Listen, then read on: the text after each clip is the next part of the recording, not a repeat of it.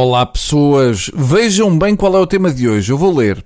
Se fuma, prepare-se para comprar maços com imagens de caixões de crianças. Que maravilha!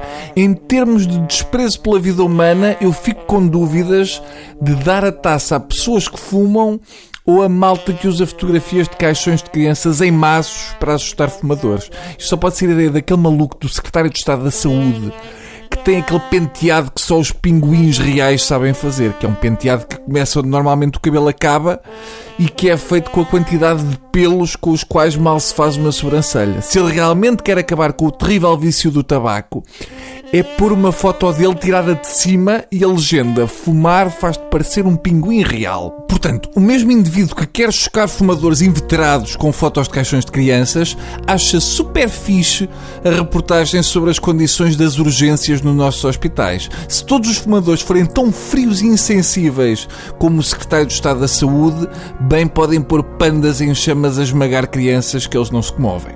Parece que vale tudo, até matar do coração o fumador, mas eu confesso que aquela coisa da disfunção erétil assusta mais. Mas olhando para esta nova campanha, eu acho que o próximo passo é o maço de tabaco que ao abrir cospe parte de um pulmão.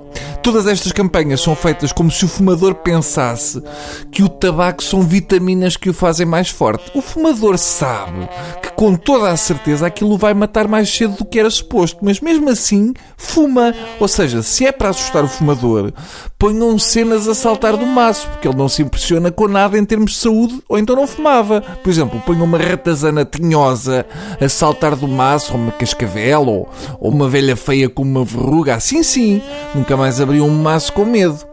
O que se passa é que, segundo as notícias, o governo aposta em fotografias chocantes para dissuadir os fumadores na altura de acenderem um cigarro, mas espera que comprem os maços ou lá se vai o dinheirito dos impostos. Ou seja, se o consumo de tabaco enche caixões de crianças, então não devia ser vendido, porque no fundo os impostos que o governo recolhe também são à conta daqueles caixões. Eu nunca gostei de fumadores radicais que acham que podem encher os outros de nicotina e relembro, sem saudades, Tempos em que em qualquer restaurante as lulas sabiam SG Ventil e o cabelo dos empregados cheirava alcatrão. Mas não podemos destratar o fumador a este ponto. Não podemos vender um produto e cuspir no olho do cliente. Mas vão não vender. Ou então que se assuma e se ponha nos maços. Ah, sou um filho da... Olhem a merda de gajo que eu sou. Sou tão criminoso que até compro isto.